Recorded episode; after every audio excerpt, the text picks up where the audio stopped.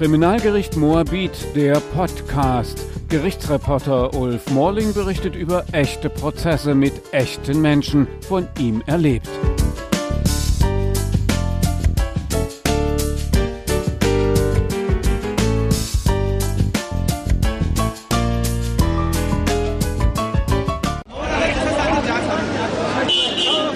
Ende Oktober 2014. Der Himmel ist grau über der zweitgrößten Millionenstadt des Iraks, Mosul. Ein Konvoi von schwer bewaffneten Islamisten läuft vermummt durch die Straßen zum Qasem al-Qayyad-Platz. Dort bleiben die neun maskierten Islamisten stehen, in ihrer Mitte ein Mann in weißem Gewand, die Hände hinter dem Rücken gefesselt. Er war vor der Machtergreifung des IS in Mosul der Chef einer paramilitärischen Einheit der Polizei. Plötzlich tritt ein Junge in rotem Pullover auf den Gefesselten zu. Der halbwüchsige Junge im roten Pullover beschimpft das Opfer. Dank des islamischen Staates haben sie dich hierher gebracht und werden dich exekutieren, sagt der halbwüchsige unter anderem dem wehrlos gefesselten Mann in mittlerem Alter. Er bespuckt den Mann. Dann verschwindet der Junge. Nach einem Schnitt im Film fallen vier Schüsse, das Opfer ist tot. Die Szene entstammt ursprünglich aus einem IS-Propagandavideo, jetzt ist es in einem Berliner Gerichtssaal zu sehen, dem Hochsicherheitssaal 700 des Kriminalgerichts Moabit. Der Junge im roten Pullover ist Abbas, der damals 15-Jährige. Jetzt sitzt er im Käfig hinter Panzerglas. Ihm wird Beihilfe zum Mord vorgeworfen. Abbas mitangeklagter Vater sitzt in dem Gefangenenkäfig mit Panzerglas seinem Sohn gegenüber. Er soll einer der vermummten IS-Männer gewesen sein. Er muss sich unter anderem wegen Mordes mit seinem Sohn Abbas gemeinsam vor dem ersten Strafsenat des Kammergerichts verantworten seit November 2018. Abbas Verteidiger C. Mark Höfler. Man sieht den Abbas in diesem Propagandavideo. Das ist so, das ist auch unstreitig im Prozess. Höchststreitig ist jedoch, ob er an diesem Propagandavideo freiwillig mitgemacht hat oder ob er vom IS dazu gezwungen worden ist. Die Hinrichtung fand im Oktober 2014 statt. Später erklärt Abbas selbst bei der deutschen Polizei, warum er auf dem Video des IS so zu sehen ist. Verteidiger Höfler. Abbas erklärt das so, dass er selber vor dieser Hinrichtung selbst 30 Tage lang in Haft gewesen ist, also selbst äh, gekidnappt worden ist vom IS weil der IS auf der Suche nach seinem Vater gewesen war. Und nachdem sie den Vater nicht gefunden hatten, haben sie den Sohn mitgenommen. Und um wieder frei zu kommen, musste die Familie 50.000 Dollar bezahlen. Und man hat ihn gezwungen, an diesem Propagandavideo teilzunehmen. Kurz nach der Hinrichtung des Polizeioffiziers flüchtet Abbas, sein mitangeklagter Vater, die Mutter und der kleine Bruder aus dem Irak in die Türkei. Sie landen schließlich in Berlin. Aber über zwei Jahre nach der Hinrichtung erscheint ein irakischer Flüchtling auf einer Polizeiwache in der Nähe von Gütersloh. Er macht eine Aussage, hat sein Handy mit einem Foto in der Hand. Auf einem Facebook-Bild habe er Rat A, den Vater von Abbas, wiedererkannt. Sie hätten im selben Viertel in Mosul gewohnt. Rat A sei dort der Kassenwart des IS gewesen. Alle im Viertel hätten es gewusst, trauten sich aber nicht, das zu sagen. Er habe gehört, so der Zeuge weiter, dass Rat A auch bei der Hinrichtung des Polizeioffiziers im Oktober 2014 anwesend gewesen sei, allerdings maskiert. Der Zeuge legt das Hinrichtungsvideo vor. Abbas ist zu sehen, wie er das Opfer vor dessen Hinrichtung beschimpft und bespuckt. Die Familie der Täter wohne wohl in Berlin, sagt der Zeuge. Vier Monate später sind Vater Rath und Sohn Abbas festgenommen und kommen im Mai 2017 in Untersuchungshaft in Berlin.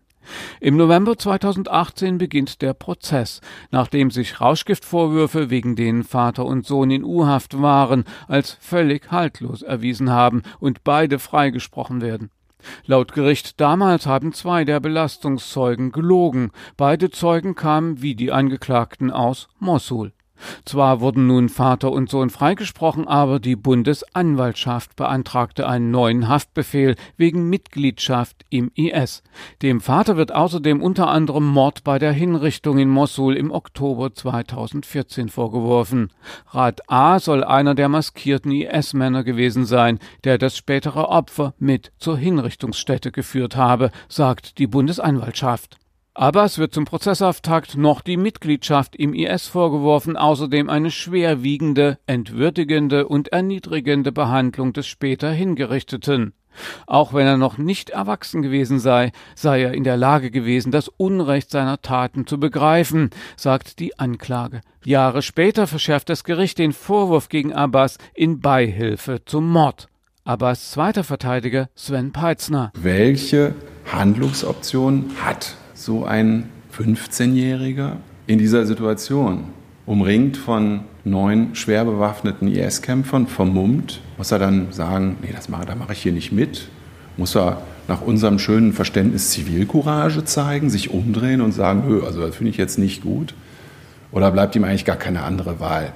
Egal wie es dazu kam. Äh, diese Frage ist zu stellen. Wenn man es mit Deutschland vergleichen will, kann man zurückgehen in die letzten Kriegstage 1945, wo 14-, 15-jährige Flakhelfer wurden und geholfen haben, dieses Terrorregime noch fünf Tage weiter zu erhalten welche Handlungsoptionen hatten die? Die hatten auch keine Handlungsoptionen. Wenn die das nicht gemacht hätten, hätten die ein Problem gehabt. Abbas hat zwei Jahre in Deutschland mit seiner Familie in Freiheit gelebt.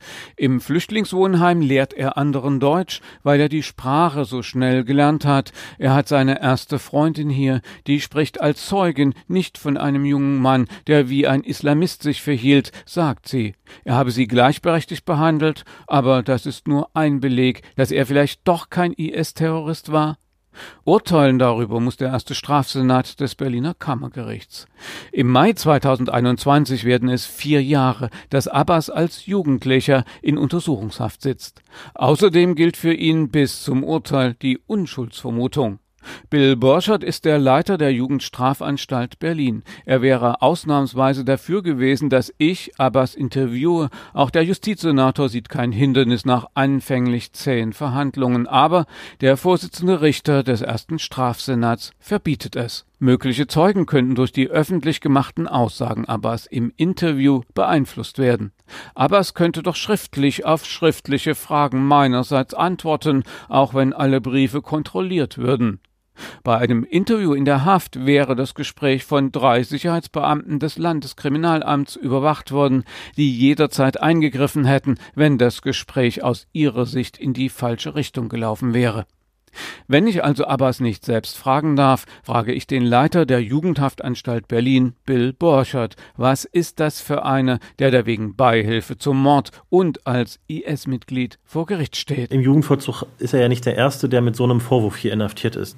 Was ich aber an ihm beispielsweise überhaupt nicht wahrnehme, ist sowas Ideologiebehaftetes. Ja? Also wenn ich so äh, Gespräche mit ihm führe, das finde ich bei ihm schon auffällig. Es ist überhaupt nicht ideologisch. Und da hatten wir durchaus andere junge Männer, die durchaus so einen ideologiebehafteten Eindruck machten. Wir hatten mal einen jungen Mann aus einem anderen Bundesland, der hier vom Kammergericht behandelt wurde.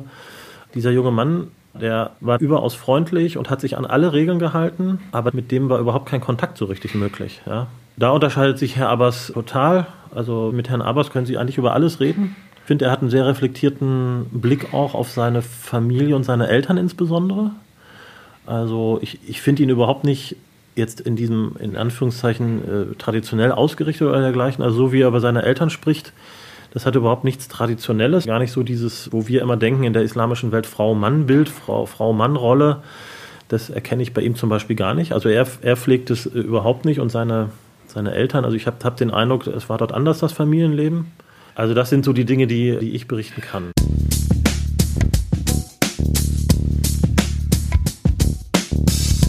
Der Prozess läuft inzwischen seit über zwei Jahren. Flüchtlinge aus dem Irak sagen als Zeugen aus. GutachterInnen berichten. Ein Islamwissenschaftler muss erklären, ob ein Sunnit, dessen Familie bis 2002 dem engsten Führungskreis des Regimes von Saddam Hussein angehörte, ob die nach Husseins Sturz möglicherweise zu Islamisten würde. Auf viele Fragen gibt es keine eindeutigen Antworten, zumal es um einen konkreten Tatnachweis geht. Dem angeklagten Vater und dem Sohn müsste man die Taten nachweisen. Es geht nicht allein um die Möglichkeit, dass es hätte so gewesen sein können. Für Abbas jedenfalls gilt das Jugendstrafrecht, denn der zur Tatzeit 15-Jährige soll mit einer möglichen Jugendstrafe erzogen werden. Das ist ein tragender Pfeiler des Jugendstrafrechts. Schule und eine Ausbildung gehören ebenfalls zur Erziehung, für das Fitmachen, für das Leben in Freiheit irgendwann. Vier Jahre Untersuchungshaft, das hätten sie hier noch nie gehabt, sagt Anstaltsleiter Borschert. Abbas sei wohl der Erste. In Bezug auf Herrn Abbas haben wir äh, angefangen, ihm ein bis zweimal wöchentlich psychologische Hilfsangebote zu geben. Wir haben angefangen, ihm nochmal sozialpädagogische Sondermaßnahmen angedeihen zu lassen, also insbesondere im schulischen Bereich. Man muss dazu sagen, ich halte Herrn Abbas für sehr intelligent, er ist sehr kommunikativ, er hat auch eine gewisse, wirklich für sich gewinnende Freundlichkeit. Das ist jemand, mit dem man sich wirklich gut unterhalten kann der teilweise einen sehr starken Eindruck macht, innerlich sehr starken Eindruck, aber das ist, und das ist unsere Erfahrung, oft auch Fassade. Da muss man eben aufpassen. Ne? Also äh, wie es in dem Menschen aussieht, das, das ist nochmal eine ganz andere Sache. Und wenn eben eine Haft so lange dauert, dann ist unser Auftrag sozusagen zu schauen, was können wir anbieten, damit die Belastungen abgemildert werden. 149 Verhandlungstage sind bereits vergangen. Ich hatte bei der Justizsprecherin angefragt, ob jemals vom ersten Strafsenat thematisiert wurde, dass Abbas ein Kindersoldat gewesen sei, als er für den IS das Opfer bespuckt und beleidigt haben soll.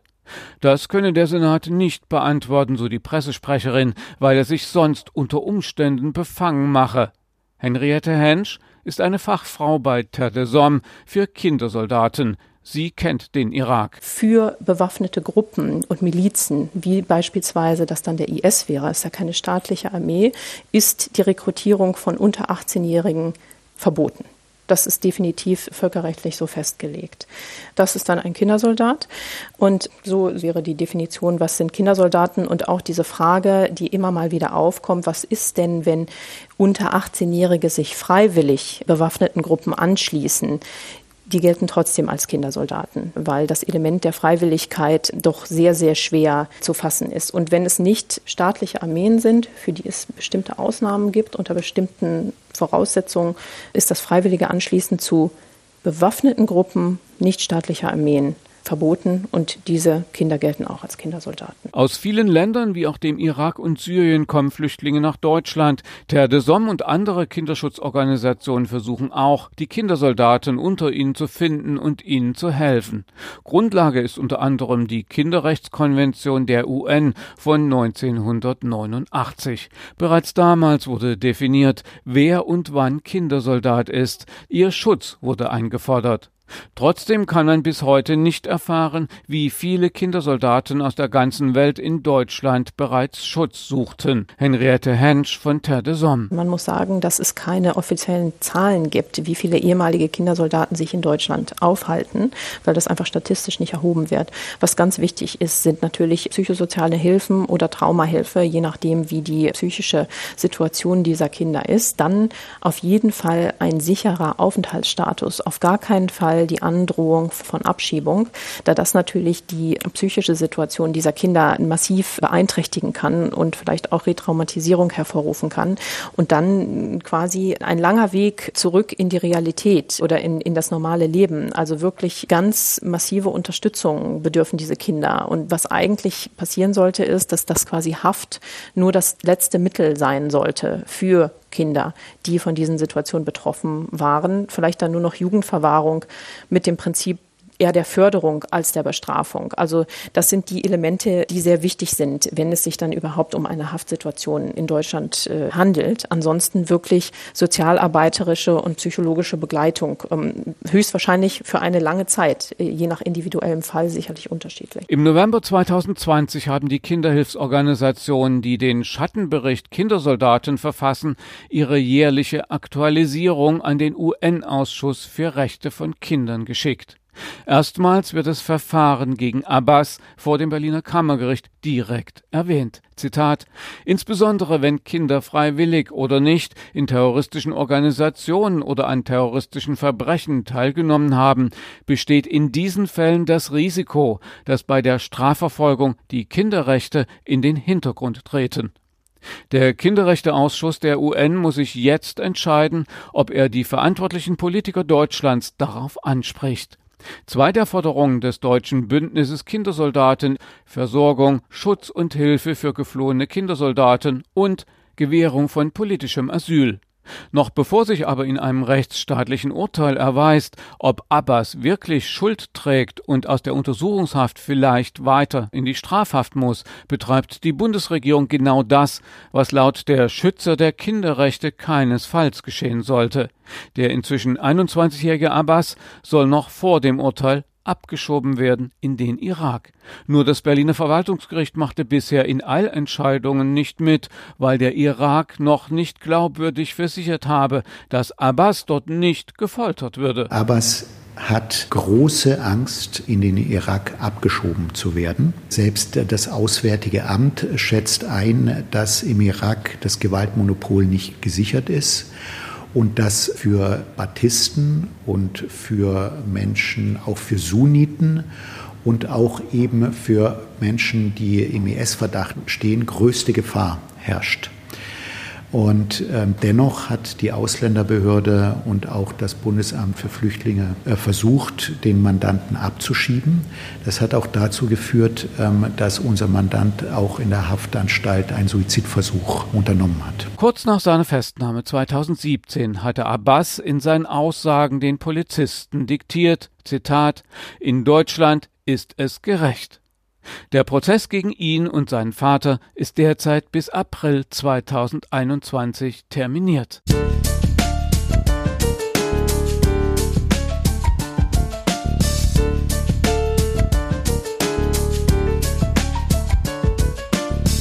Kriminalgericht Moabit, der Podcast. Gerichtsreporter Ulf Morling berichtet über echte Prozesse mit echten Menschen von ihm erlebt.